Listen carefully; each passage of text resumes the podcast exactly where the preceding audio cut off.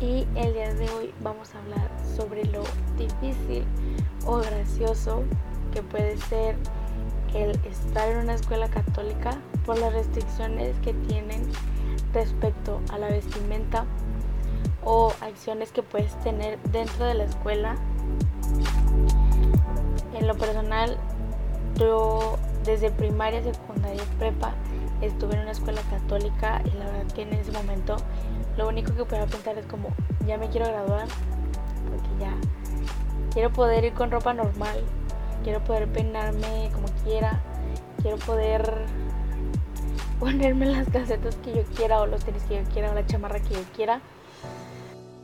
Pero ya cuando entras a una vida universitaria te das cuenta que no es tan fácil y que en cierta parte agradeces que todos los días llevabas uniforme y solamente te daban permiso los viernes para ir con ropa normal.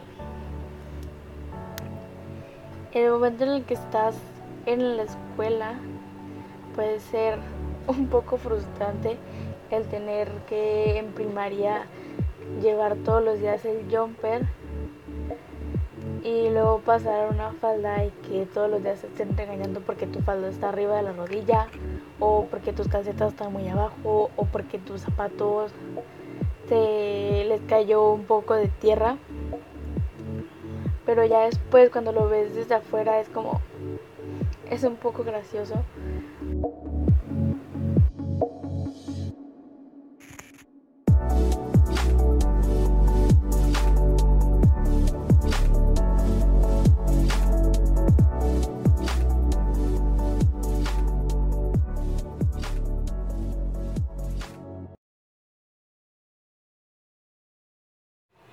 Para comenzar con el tema, como ya lo había mencionado, de lo principal que me acuerdo es el uniforme, que siempre niñas y niños, la verdad teníamos muchos problemas porque a los niños les gustaba el fajado, a muchos se les olvidaba el cinto y a las niñas no a todas les gusta traer la falda abajo de la rodilla. ¿Está bien? Que esté un poquito arriba, probablemente no tanto, simplemente un poquito, o sea, que no te tape tanto. También otra de las cosas es que no nos dejaban ir con las uñas pintadas. No pueden ser colores como muy llamativos, porque obviamente ya después lo entendí y te puede distraer el color que traes o que se te está despintando una o que se te rompió. Entonces, por esa parte lo entiendo, pero tampoco nos dejaban llevar como colores bajitos, o sea, que no se notaran que fuera como el color de nuestra uña o de nuestra piel. Tampoco podíamos usar maquillaje. La verdad, nunca lo entendí. Pero no las dejaban. En mi caso yo, la verdad, no uso maquillaje, entonces no era como muy importante para mí. Otra de las cosas es que no nos dejaban usar chamarras que no fueran de la escuela. Yo no me podía llevar una chamarra que fuera negra. ¿Por qué? Porque no era de la escuela. No me podía llevar una chamarra rosa. ¿Por qué? Porque no era de la escuela. Entonces tenía que ir a comprar una chamarra que parecía como de Michelin, de color azul y blanco. Tenía que ir a comprarla a la papelería para poder taparme porque si no, si me veían con una chamarra que no fuera de la escuela, aunque fuera de color azul o que fueran colores que ellos permitieran, te la quitaban. Aunque estuviera haciendo frío, no era la de la escuela y no te lo permitían.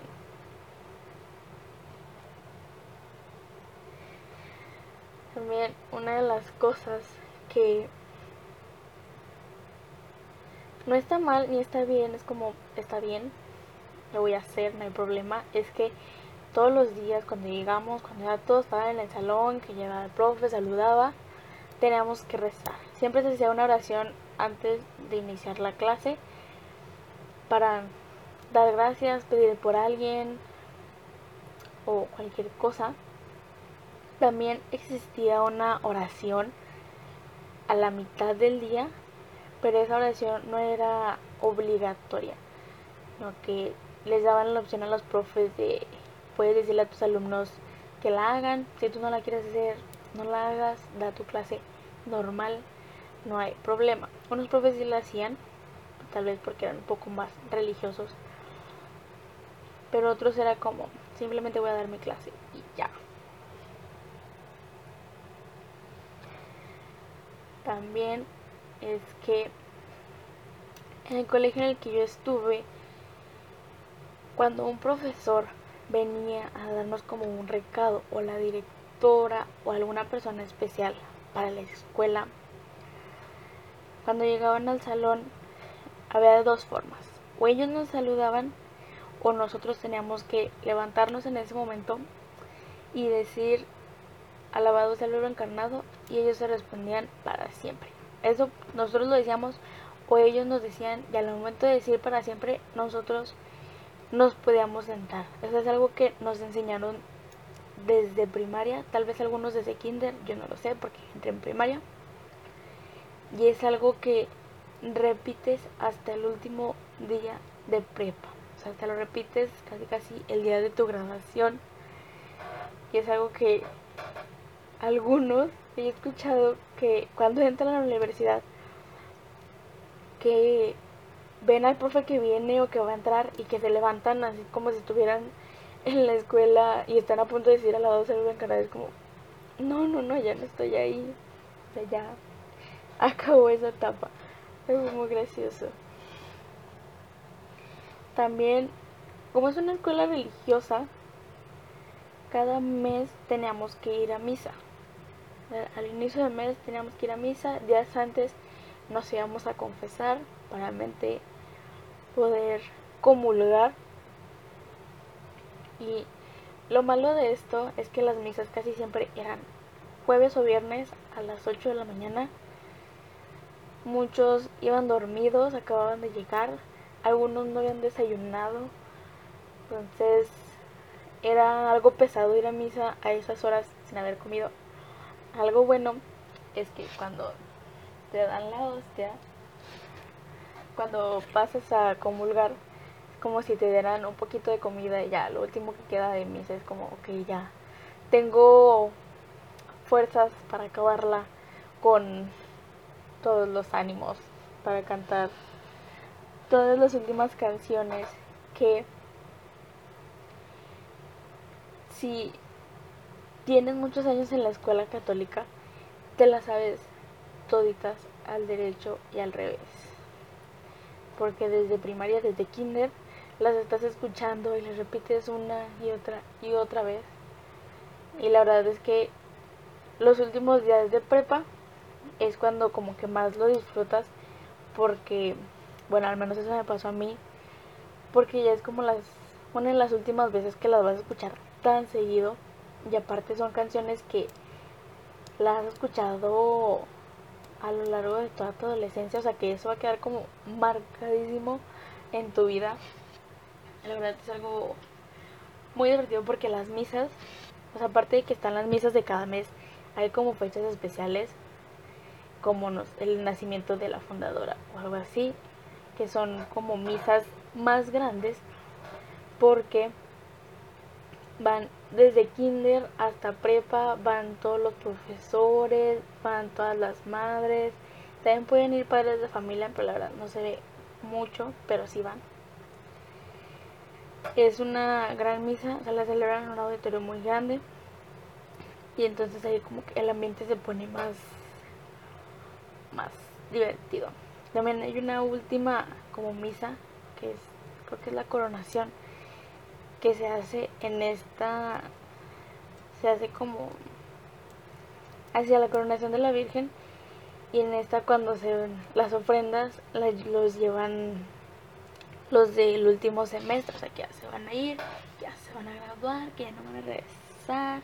Pues la verdad también es como una de las últimas misas que vas a estar como con todos tus amigos, con todos tus profes, vas a cantar vas a aplaudir, se pone muy, muy padre. Y también en estos, no sé si en todas, En la mía sí. Siempre hubo monjas, madrecitas, de directoras. Según yo, yo nunca tuve la suerte de tener una directora que fuera como divertida o algo así. Casi siempre me tocó alguna que fuera muy estricta, muy regañona y era malo. Una de las últimas cosas es que muchos de los que están ahí, que se van a graduar, o sea, que estuvieron contigo, están desde kinder, desde primaria, o sea, los conoces desde hace mucho, mucho tiempo. Es algo que no sé si siempre pase, pero que es algo que te deja, o sea, te deja como un amigo ahí, que tú sabes que se sabe las canciones y que si tú cantas, él las va a cantar.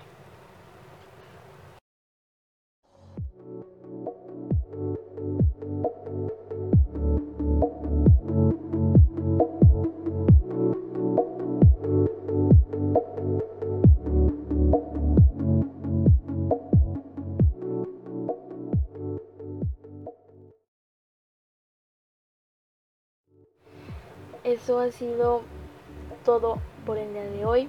Espero les haya gustado. La verdad, muchas de las cosas que dije fueron muy personales. Otras, sí, muchas personas que yo conozco que estuvieron en colegios católicos son como que las recuerdas y es como que hoy esto y te sientes identificado. Entonces, la verdad, son cosas que Tal vez no todos entienden porque pues algunos no estuvieron. Pero son experiencias que se te van a quedar para toda la vida. Y gracias por escucharme. Mi nombre es Fernanda García. Y